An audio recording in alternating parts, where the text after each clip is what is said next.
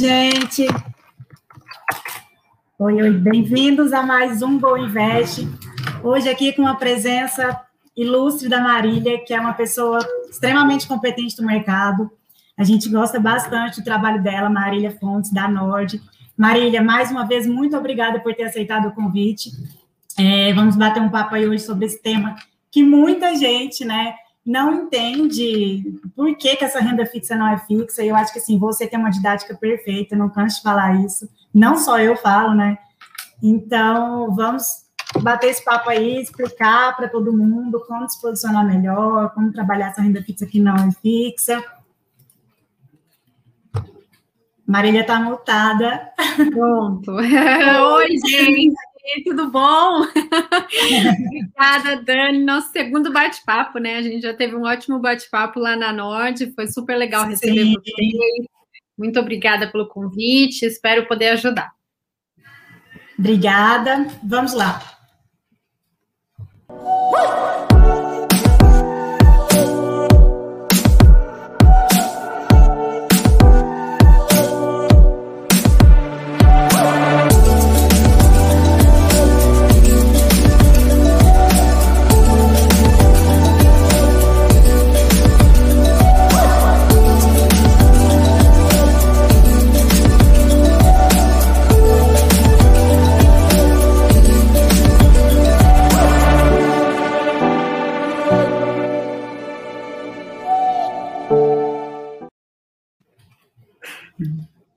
Mais uma vez, boa tarde. Marília aqui, a voz será mais sua do que minha. É, realmente, a intenção nossa é trazer esse braço educacional para os investidores, para que as pessoas cada vez mais entendam onde realmente estão alocando seus recursos, onde estão colocando seu dinheiro. É, a renda fixa, que às vezes né, as pessoas acham que não existe um risco, pode ser que existe também, né? Então, hoje, inclusive, quando a gente colocou a chamada aí para a nossa live, as pessoas comentaram, uai, então muda o nome, essa renda fixa não é fixa, eu achava que eu estava seguro nela. É, quer explicar, Marília, aqui eu vou até mostrar o seu livro, que a gente usa bastante. Renda fixa não é fixa, gente. Vamos lá, Marília, você quer explicar o porquê disso, então? Claro, com certeza. Então, Dani, assim, eu, eu vim, eu trabalhei 10 anos, antes de trabalhar como analista, né, eu trabalhei 10 anos como gestora de renda fixa em fundos multimercado. É, então, eu aprendi a operar renda fixa, né, e a investir em renda fixa com os melhores e maiores gestores do Brasil, né? Eu tive, eu tive essa sorte, digamos assim. É, e, e, eu absorvi né, todo o conhecimento e a forma como que eles, que eles faziam, que eles entravam, que eles saíam, enfim. E, e quando eu fui ser analista, eu lembro que eu, eu escrevi o meu primeiro relatório é, como se eu tivesse assim numa mesa de operações e falando, ó, oh, gente, faz isso, faz aquilo, depois a gente vai sair e tal, não sei o quê. E, e naquele dia eu recebi 300 e-mails na minha caixa postal. Assim, Marília, eu não entendi uma palavra do que você falou, eu não entendi nada. Não, assim, como assim é, a gente vai comprar e depois vender? Como assim macroeconomia? Assim, não estou entendendo nada. Aí eu falei assim, não, realmente. É, a pessoa física, né, o pequeno investidor, ou até a pessoa física até às vezes com, com, até mais recursos, eles estão acostumados a olhar a renda fixa é, de uma forma muito passiva, né? Então você compra um título de renda fixa, leva a vencimento, compra geralmente independente do cenário macroeconômico, né? Você entra lá no Tesouro Direto, escolhe o de maior taxa e manda ver. É, e, e, enfim, e era assim, né, que o investidor costumava operar renda fixa. E aí eu falei assim, não, peraí, é, então, eu preciso fazer antes, né? Antes de eu dar as minhas recomendações, eu preciso fazer todo um trabalho educacional.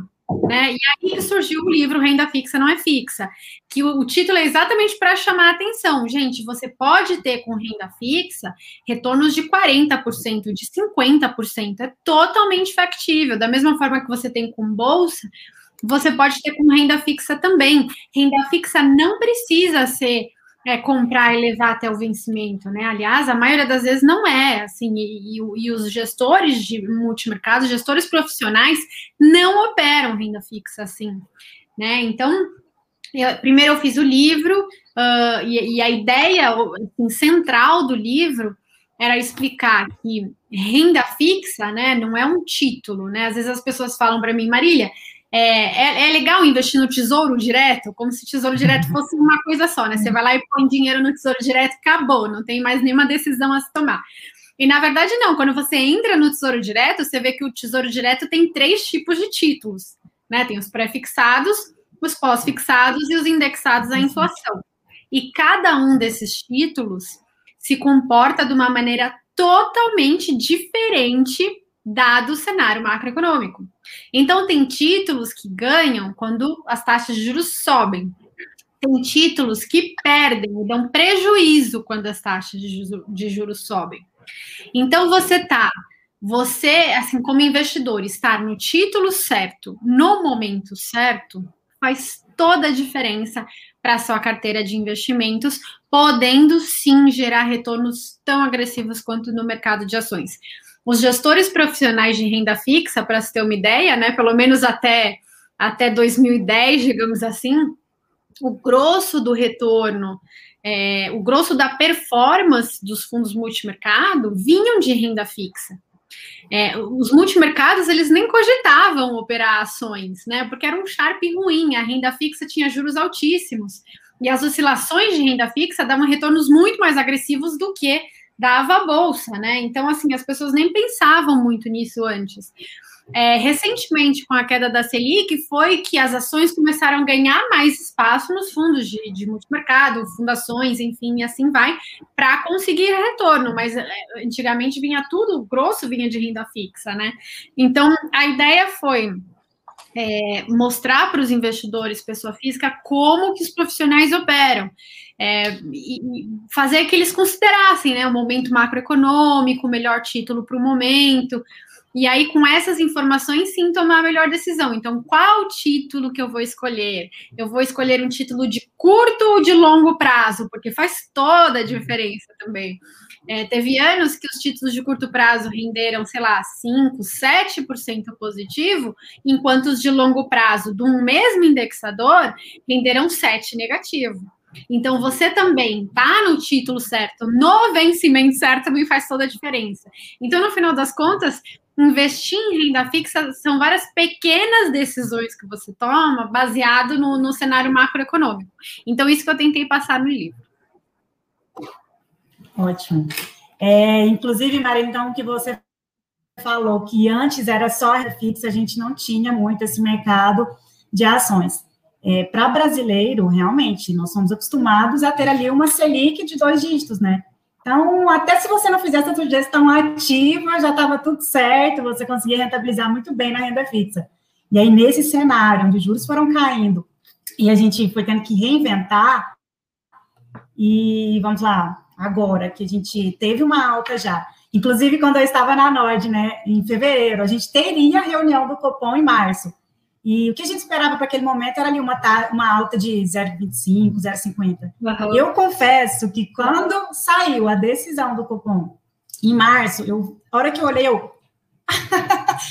me surpreendeu, eu confesso. 0,75 me, me, me surpreendeu. Então, é, a gente não esperava, e aí, vamos lá, quando ele já é, sinalizou que a gente teria uma próxima alta de mínimo 0,75, aí todo mundo, e aí, quero renda fixa, e aí? Mas a gente ainda tem uma renda fixa baixa. Então, é isso que eu quero que você também explique. O que olhar nesse momento? Você já falou, não é só comprar ali, tem indexadores, tem, tem o que a gente analisar. É, quer falar um pouco mais dessa curva? O que, que a gente faz nesse momento, onde a gente tem um ciclo de alta, saber o que, que será melhor, o que, que a gente pode né, se beneficiar com ela? Com certeza. É, o que, que as pessoas acham, né? Elas entram lá no Tesouro Direto e elas olham, por exemplo, um título pré-fixado de três anos, precificado a 6%. Aí o que, que as pessoas pensam? Ah, 6 é maior do que 2,75, que é a Selic uhum. atual, né? Então eu vou comprar um pré-fixado a 6 e não investir numa Selic a 2, porque daí eu vou ganhar muito mais, mais do que o dobro né? Então as pessoas elas têm essa ideia. É, mas isso não faz o menor sentido. tá? Por que, que não faz o menor sentido? O que, que é essa taxa de 6? E isso é muito importante que as pessoas entendam. Essa taxa de 6, ela é uma expectativa do mercado a respeito da trajetória futura da Selic. Então, o mercado estima a trajetória. Então, ah, na, outra, na próxima reunião vai subir 75. Na outra vai subir mais 75. Na outra vai subir mais 75. E aí o mercado vai compondo essa taxa e traça uma média. Essa média é o 6, é o que é negociado no mercado. É a média de retorno esperado para o Tesouro Selic. Então, se o mercado acertar e a trajetória da Selic for exatamente aquela que o mercado precificou, você investir num Tesouro Selic vai te dar exatamente a mesma rentabilidade de você investir num pré-fixado a 3%, a 6%, tá? Vai ter um período que você vai render menos, né? Mas conforme a Selic for subindo, vai ter outro período que você vai render mais, tal que a média seja 6, tá? Então, assim, não dá para você arbitrar o mercado, digamos assim. Não dá para você ganhar mais não correndo risco nenhum ou não fazendo nada. Não. Como é que você vai ganhar mais no pré-fixado? Quando o mercado errar a respeito da trajetória da Selic e ela acabar sendo menor. Então, se ao invés dele subir 75, ele sobe só 25 e para um pouquinho mais para baixo, a média vai ser menor, né? Então, digamos que seja 4. Então, você se travou a 6, 6 é melhor que 4, legal, você ganhou dinheiro no pré-fixado. Agora, pode acontecer o contrário. Você pode achar que a média, a trajetória vai subir em 75, de repente começa a subir em 100, de repente ele dá uma extraordinária, de repente tudo acontece, e aí aquela média que era para ser 6 acaba sendo 20, por exemplo, entendeu? E aí você travada num pré-fixado a 6, você perde dinheiro em relação a quem está no Tesouro Selic, que foi até o 20, tá? Então, assim, é, tomar a decisão de comprar o pré-fixado ou comprar um pós-fixado depende do que você acha a respeito da trajetória estimada do mercado. E eu não ouço nenhuma pessoa física perguntar, mas qual é a trajetória estimada pelo mercado antes de comprar os seus títulos, né? As pessoas elas não, não pensam muito nisso, né? Mas assim, o mercado está precificando o quê? 75 ou 100? E aí, eu acho que isso vai acontecer ou não? E é uma decisão que você tem que tomar. Porque se você comprar um pré-fixado é, que está precificando muitas altas, que você não vai ter, é uma excelente oportunidade, você já consegue se travar lá em cima. Agora, se o mercado precifica quase nada de alta e você acha que tem muita chance de ter alta relevância, é uma grande besteira você se travar. Melhor coisa é você ficar no pós-fixado e ver até onde vai essa Selic. Né? Então, assim, tudo isso são decisões importantes de você tomar, né? Principalmente no momento atual. A gente está num cenário de fiscal complicado, né? A gente está com 90% de dívida bruta. Ano que vem a gente tem eleições, aumenta-se a pressão por mais gastos, né? Por conta da pandemia, mais assistencialismo. Então, tudo isso é uma situação muito ruim para o fiscal, muito ruim para a inflação, e tudo isso deve ser levado em conta na hora de você investir nos seus títulos de renda fixa. É, o que a gente conta, inclusive, a gente fala muito aqui de ver, é, você tá falando da inflação, que quando a gente teve a, a, a começo da alta da Selic agora, a gente estava bem preocupado com o dólar, então, assim, é algo que você explicou muito bem, né, com a sua didática, não, não há questionamento, é, o Boletim Focus, você explicou, acho que foi essa semana? Foi. Na semana passada. É. é. então, porque a gente acompanha o Boletim Focus e, assim, a explicação que você deu, é, as pessoas precisam usar aquilo ali exatamente como norte, não só para os investimentos. Então, a gente tem tido uma alta ali, né, da projeção da Selic, as pessoas precisam ver isso, e ao mesmo tempo, a gente teve IPCA 15, foi ontem antes de ontem, é... Foi, acho que ontem. É, então. Então, a gente já acha que para o próximo, a próxima reunião, a gente não vai ter, então, aquela alta que estavam já achando que poderia ser por mais de um. Mas, enfim, mesmo a gente tendo ali uma Selic ainda a 5,5 no final do ano, ela ainda é baixa. Então, é igual você está falando, a gente tem que, né, para brasileiro que era acostumado a dois dígitos. É. A gente tem que olhar, a gente tem que olhar a inflação, a gente tem que saber, vale a pena acompanhar, vale a pena se posicionar e o que você disse para a gente, assim, risco, Brasil, é, saber o que fazer nesse momento, acho que faz muito sentido, né? A gente teve até uma pergunta aqui, você quer fazer um comentário antes? Não, eu ia só falar que, é isso mesmo, assim, é, é, às vezes a gente pensa assim, ah, não, eu acho que no final das contas, o, o Banco Central pode subir menos do que o mercado está tá esperando. Quanto menos? Uhum. Ah, o mercado precifica uma Selic indo para 5,5, eu acho que pode ir para 5,25, né? Isso é motivo para eu comprar um pré-fixado, né? Dado que a diferença é bem pouquinha, às vezes não. Porque às vezes, por um lado, você acha que se tudo continuar igual, a Selic vai ser um pouquinho menor, mas se der alguma coisinha errada, ela pode ser tão maior que essa aposta não vale a pena. Então tem também uma coisa que a gente que a gente lida, né, com, quando a gente trabalha com gestão, que é o risco retorno. Então você está correndo muito risco para ganhar um retorno pequenininho e isso não vale a pena a gente tem que tentar na, carteira, na nossa carteira de investimentos fazer o oposto, correr risco, claro, sempre, é o risco que vai gerar para a gente retornos acima do CDI.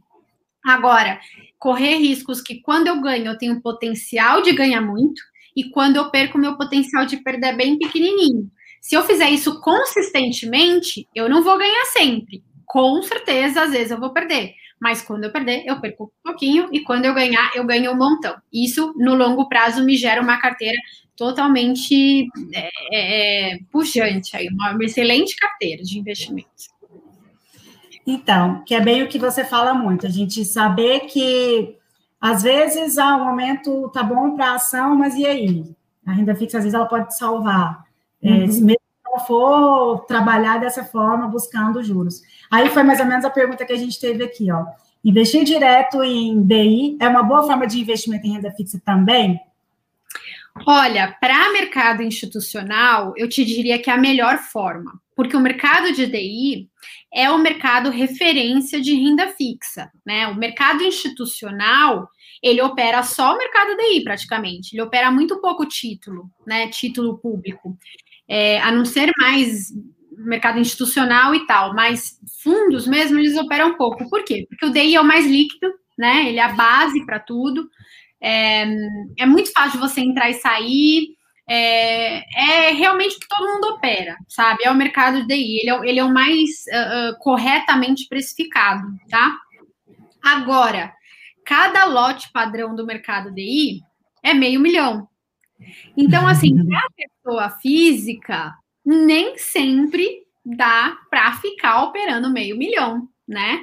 Você tem que ter aí muito patrimônio para ficar girando meio milhão aqui e acolá, entendeu?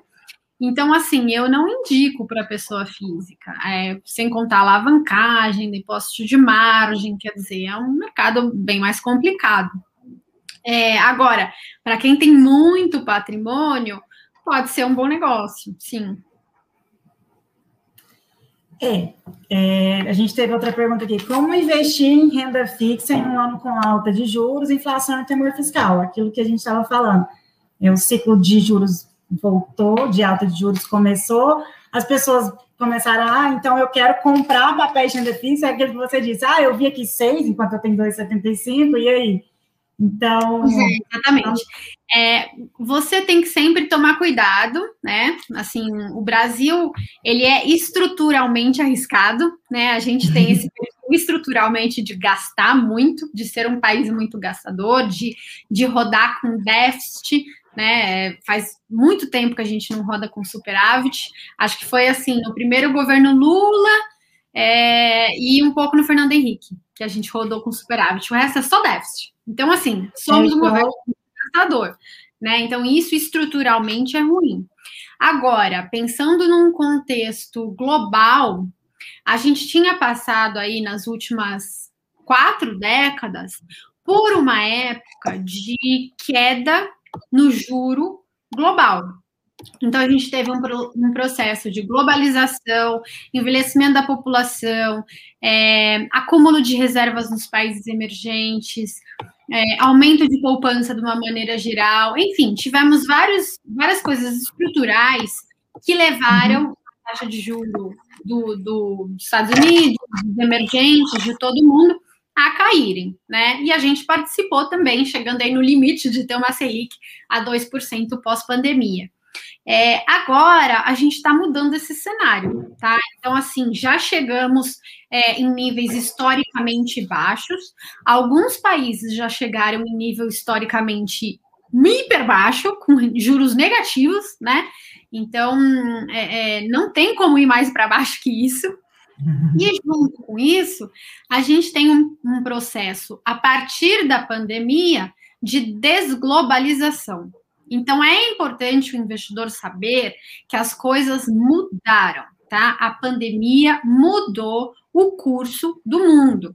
Marília, por que desglobalização? Você começa a ver pipocando no noticiário várias é, notícias de quebra da cadeia produtiva global. Então, por exemplo, é, a China não está mais exportando vacinas para outros países porque está é, é, priorizando o mercado consumidor local.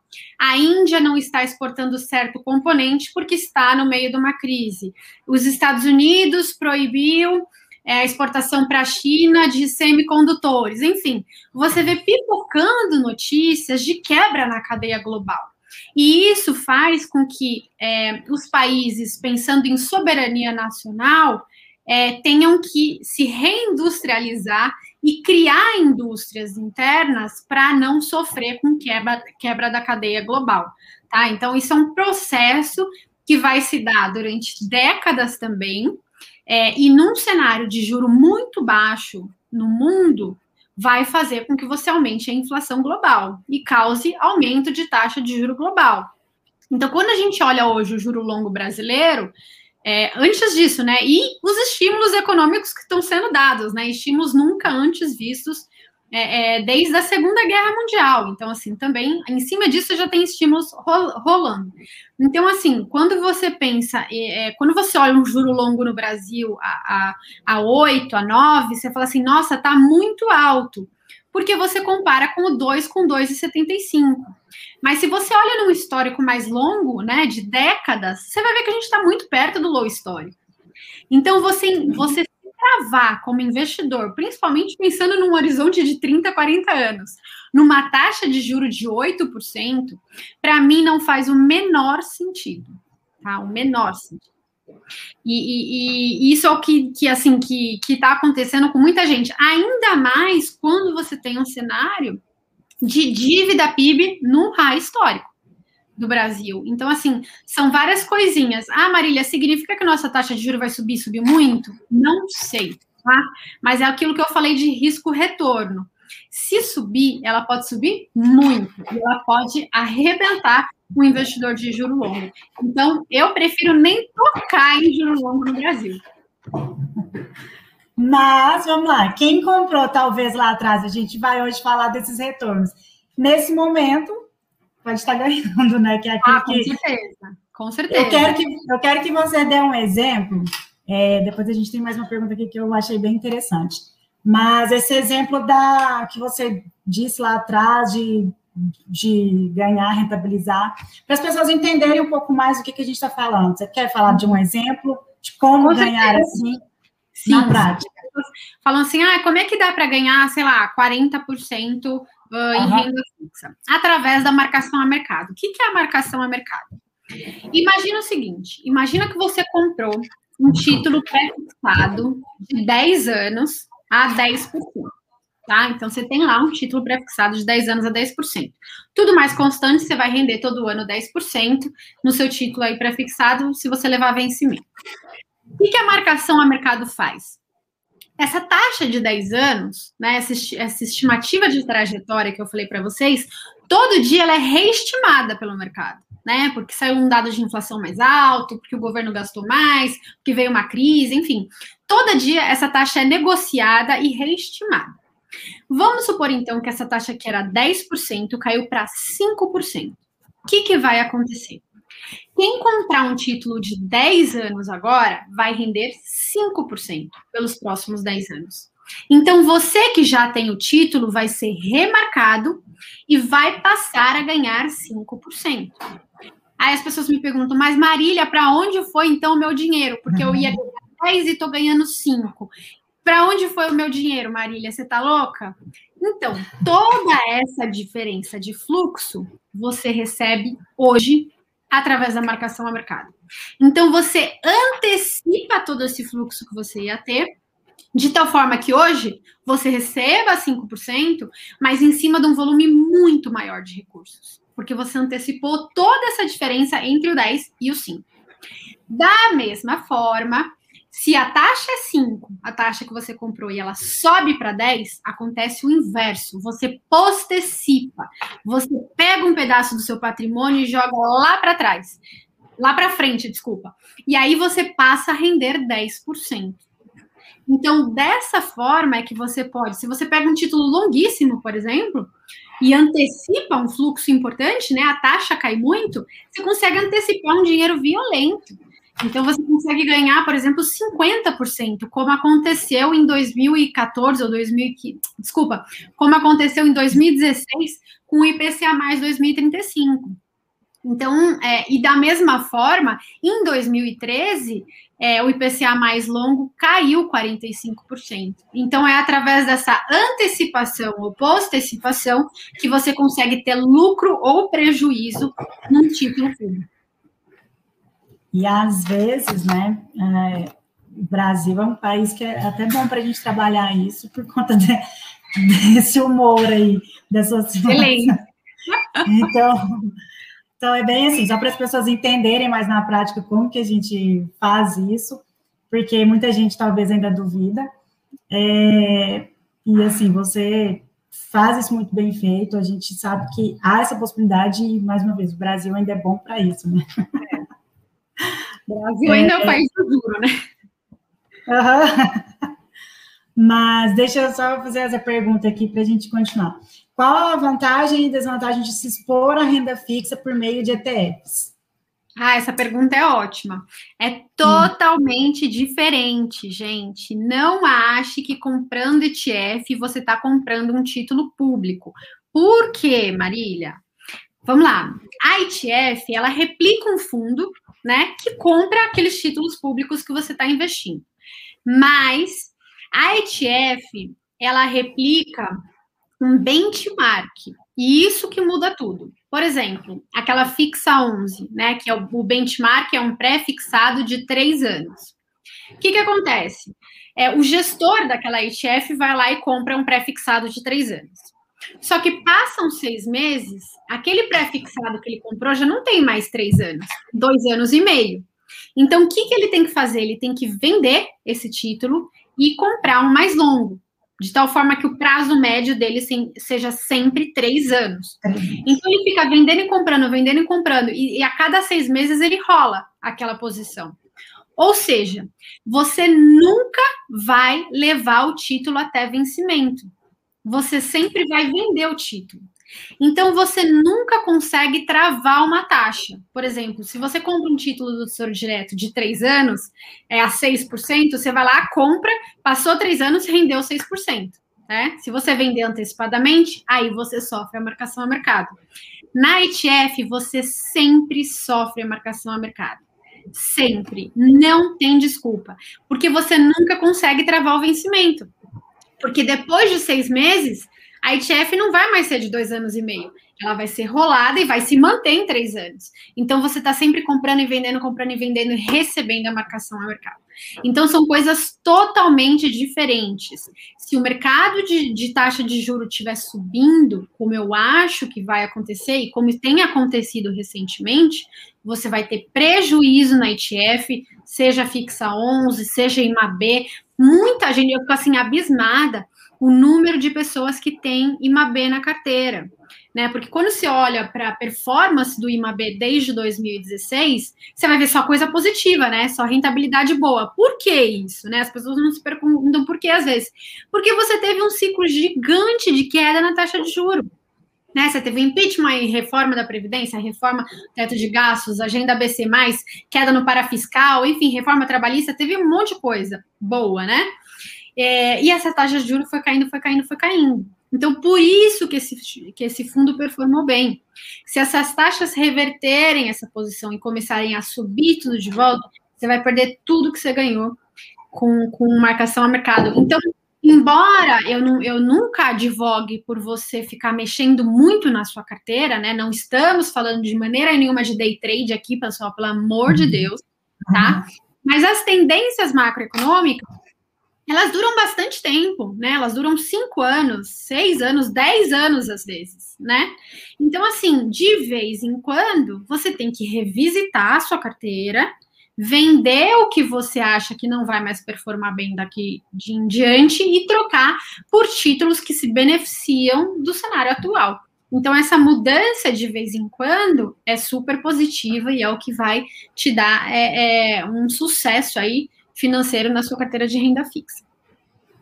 Excelente, Marília.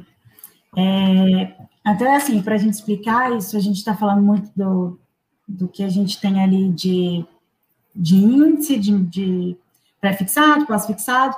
Agora, teve uma pergunta aqui para a gente explicar é, a sequência do, da renda fixa. Você fala muito melhor que eu, mais uma vez, a, a bola que hoje é com você. É, onde a gente começa no Tesouro Direto, a gente vai para os bancos, né, CDBs, LCI, LCA, para os créditos privados. Então, quer explicar um, um pouquinho só nessa ordem, porque a gente tem uma pergunta aqui de crédito privado. É só para uhum. contextualizar, é, vamos explicar um pouquinho, então, como que funciona, para a gente chegar na pergunta aqui? Com certeza. Então, na renda fixa, você tem três tipos de emissores, né? O governo, que teoricamente é o mais seguro da economia, né? Por que, que ele é o mais seguro, Marília? Porque no momento de crise, ele pode aumentar os impostos para te pagar, ele pode emitir dinheiro para te pagar, é, ele pode pedir empréstimo para entidades internacionais, tipo a FMI, para te pagar, ele consegue levantar mais recursos. Um banco, se ele quebra, ele não consegue levantar recursos, né? Ele não consegue aumentar os impostos, ele não consegue imprimir dinheiro. Então, o governo, ele tende a ser é, tudo mais constante, né? Tem governos que, pelo amor de Deus, mas ele tende a ser o título livre de risco daquela economia. E lembrando que livre de risco é só um conceito, porque ele tem risco também. É, mas ele é, o, ele é o emissor mais seguro da economia. Depois tem os, temos os bancos e depois as empresas. Os bancos e as empresas são menos seguros, né? Então, quando você vai investir num título, primeiro você escolhe um indexador dado o cenário macroeconômico. Então, eu vou querer um pré-fixado, um pós-fixado ou um indexado à inflação. Tá, escolhi, vamos supor, quero um pré-fixado. A segunda decisão é o vencimento, né? Então, vai ser curto ou longo? Tá, escolhi, vamos supor, vai ser longo. A terceira decisão é qual é o emissor. Porque os emissores mais arriscados, eles te pagam um prêmio maior. Então, ao invés de eu escolher, por exemplo, um título do governo pré-fixado, eu posso escolher um CRA pré-fixado, um, apesar de ter poucos, né? Mas assim, uma debênture pré-fixada também tem poucos. É, mas eu posso escolher outros tipos de, de, de emissores, entendeu? Eu posso. Por quê? Eu, por que, que eu escolheria outros tipos de emissores? Para ganhar mais. Porque, como eles são mais arriscados, eles pagam o que o tesouro paga e mais um spreadzinho. Então, além de você ganhar, possivelmente com a marcação a mercado, por conta da mudança de taxa do governo, você pode ganhar também com o spreadzinho que eles pagam. Mas para isso é sempre importante você analisar o risco-retorno. Então, ele, é, é, vamos supor, tem um banco super arriscado que está me pagando o mesmo spread de um banco super seguro. Então, eu vou investir no banco seguro, porque eles estão pagando a mesma coisa. Então, é sempre uma análise de risco-retorno. Agora, assim, ah, tem um banco que é um, só um pouquinho mais arriscado que o outro, mas está pagando um prêmio muito maior. Ah, legal, então eu vou nesse. E além de eu ganhar no meu indexador, eu vou ganhar também no spread é, do meu título de crédito. Então, assim, crédito privado é sim uma excelente alternativa se você gostar daquele indexador e daquele vencimento, e se você fizer uma análise de crédito e achar que a empresa ou o banco está pagando uh, uma taxa de juro condizente com o risco daquele emissor. Perfeito, você já até respondeu a pergunta que era essa, você como sempre dá aula, era crédito privado, nova tendência, quais os riscos, como analisar. Então, acho que só se quiser dar um, mais um resumo, mas já ficou bem respondido, né? É, eu acho que assim, o, o, mercado ele procurou bastante, né, o crédito privado recentemente, porque as taxas de juros dos títulos estavam tão baixinhas que eles aproveitaram para ganhar no spread, né? Agora, agora que eu acho que as taxas vão voltar a subir, ah, os spreads também vão voltar a subir. Então, assim, você tem que sempre pensar: é o indexador que eu quero? Eu estou indo no indexador certo? É, será que não é melhor eu pegar um crédito privado pós-fixado? Enfim, todas essas decisões você tem que tomar. É, então, realmente, a gente tem esse momento que, mais uma vez eu digo, a gente está nesse ciclo de alta de juros. Você falou muito bem, a gente tem um risco ainda no Brasil. O brasileiro era acostumado a rentabilizar em dois dígitos, né, Selic. Então, aquela pergunta que estão fazendo para mim o tempo todo. É, e aí, vale a pena é, eu voltar para a renda fixa? Porque, deixa eu contextualizar. A gente tem pessoas que estão pessimistas tanto pelo risco para a bolsa. Aí todo dia a gente ouve. E aí, a bolsa está nas máximas, deixa eu dar um passo atrás. É, então, mais ou menos, para a gente explicar mais para as pessoas, mais uma vez, seria então é, que essa inflação nossa, que a gente viu agora, esse IPCA que veio um pouco abaixo, a gente está conseguindo medir por conta da, da pandemia, realmente a gente, na hora de ver os investimentos, porque a gente teve que vir para a Bolsa, né? Eu não seria pessimista. Eu falo muito, gente, eu nunca vi um pessimista que ganha dinheiro, então eu gosto de trabalhar a renda fixa dessa forma que você trabalha muito bem, é o que a gente sempre então, para voltar para a renda fixa, gente, Marília, explica melhor o que eu estou falando. Olha, é, bolsa, eu, não risco... eu, não sou tão pessimista com bolsa, tá? Assim, o que, que eu acho, tá? Esse cenário de muitos estímulos, ele, ele é bom para a bolsa, né? Um cenário de inflação, por exemplo, inflação é, é, com atividade recuperando, forte, é bom para a bolsa, né? porque significa consumo mais alto.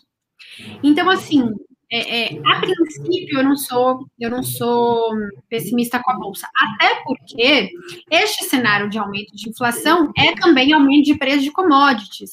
E vamos lembrar que a nossa bolsa tem muita commodity. Então somos um país exportador de commodities. Tá? Então, este cenário macroeconômico não é ruim para a gente necessariamente. O que, uhum. que, seria ruim? Tá? E aí temos que ficar atentos. Depois eu vou, eu vou exemplificar o que eu quero dizer com atentos. O que, que seria ruim? Um aumento de taxa de juro desgovernado tá? Então, assim, não é só a Selic subir devagarinho, 0,75. Não. É assim, ele tem que dar 100, 150, reunião extraordinária, porque o câmbio está explodindo, porque deu algum problema fiscal muito grande. A lá 2013, 2014. Tá? Então, se temos um cenário de alta de juro desgovernada por conta de uma ruptura macroeconômica, é péssimo para a Bolsa. Péssimo. Não sei se é o caso. Vai depender do Congresso, vai depender da eleição do ano que vem, vai depender dos governantes. Não consigo garantir, tá?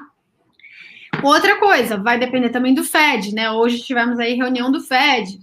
É, então, é, é, caso eles. É, a gente está vendo assim vários sinais de superacrescimento, por enquanto são sinais vai que o Fed não reage a tempo e temos uma hiperinflação, né? Tem vários economistas super bem conceituados falando em hiperinflação nos Estados Unidos.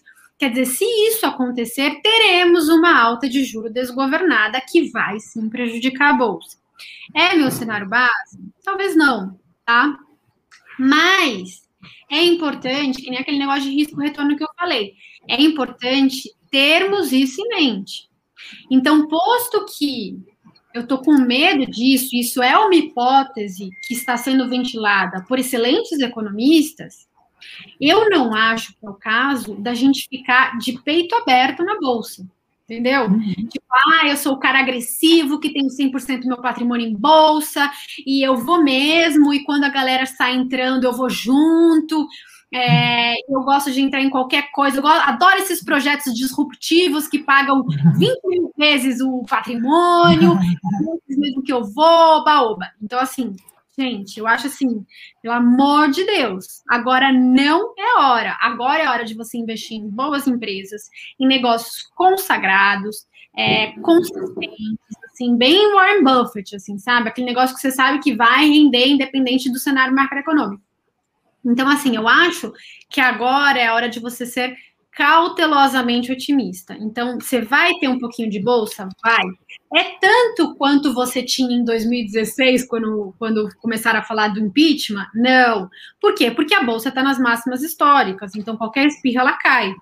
Acho que vai continuar subindo, mas eu estou cautelosamente otimista. Estou com menos bolsa do que historicamente eu carrego. É, é, algumas posições, inclusive mais voltadas para é, empresas é, mais expostas ao dólar, né? Então, que ganham com um cenário talvez um pouco mais disruptivo e tal, commodities. É, e evitando ao máximo cases assim disruptivos, inovativos, muita alavancagem, evitando ao máximo. Acho que faz sentido isso, que é exatamente assim, o que eu falei, eu nunca vejo um pessimista que ganha dinheiro. A gente se posiciona aqui sempre com fundamento, é algo que a gente usa muito, fundamento, vamos para a bolsa, mas sabendo que tem algo por trás disso, é bem isso. E da mesma forma, quando as pessoas nos perguntam, é saber trabalhar a renda fixa também é a seu favor. Então, o cenário macro ele influencia tanto para a bolsa quanto para a renda fixa, não tem como fugir. Então, por isso que às, vezes a gente fica falando aqui tanto do cenário, é, as pessoas querem sempre respostas prontas, e não adianta a gente. O exemplo foi: a gente estava em fevereiro conversando, e aí? É, cupom sobe X, enfim, meio, fica parado. 25. É, a gente não consegue saber, a gente está nesse momento, né? Então, enfim, saber se posicionar no melhor momento macro, que a gente está falando de cenário macro aqui o tempo todo, é o que vai ditar os seus investimentos, né? Então, enfim, a gente fala mais ou menos a mesma língua. É, inclusive, tem uma pergunta aqui. É, vale a pena escolher os próprios, os próprios, investimentos em renda fixa ou terceirizar para um fundo? A gente ah, tá falando depende, de... do, do, gestor. É, é muito difícil, tá? Você achar um fundo de renda fixa ativa. Tá? Geralmente, os gestores que operam renda fixa de forma ativa, eles estão em multimercado. E multimercado é multiestratégia. Então, é muito difícil você ter um fundo puro de renda fixa de gestão ativa, tá? Mas, se você achar, você tem que fazer uma análise do gestor, se é um gestor consistente ao longo do tempo, tal. É, tudo isso tem que ser analisado quando você quer terceirizar. Eu acho que vale a pena você fazer os dois tá? Você fazer diretamente, até para você, quando você faz diretamente, você vê que, que a responsabilidade está em cima de você, o que, que você faz? Você pesquisa mais, você tenta entender, você procura saber. E quando você faz isso e tenta entender, você inclusive ajuda o gestor. Porque se é uma oscilação de mercado é, que é meio que fumaça, não mudou nada estruturalmente e a cota daquele fundo cai, ao invés de você se apavorar e vender e falar, nossa, não gostei desse gestor, o que, que você vai fazer? Você vai saber que caiu por um motivo nada a ver e você vai aumentar a sua posição, ao invés de resgatar no pior momento. Então, você saber investir, você não precisa nem ser super profissional, mas você saber o mínimo te ajuda a, a é, é, é, se beneficiar até mesmo é, é, quando você vai investir em fundos. Claro, e é assim, o trabalho que vocês têm ensinado não só escritórios como a gente, mas os investidores que estão em busca desse conhecimento.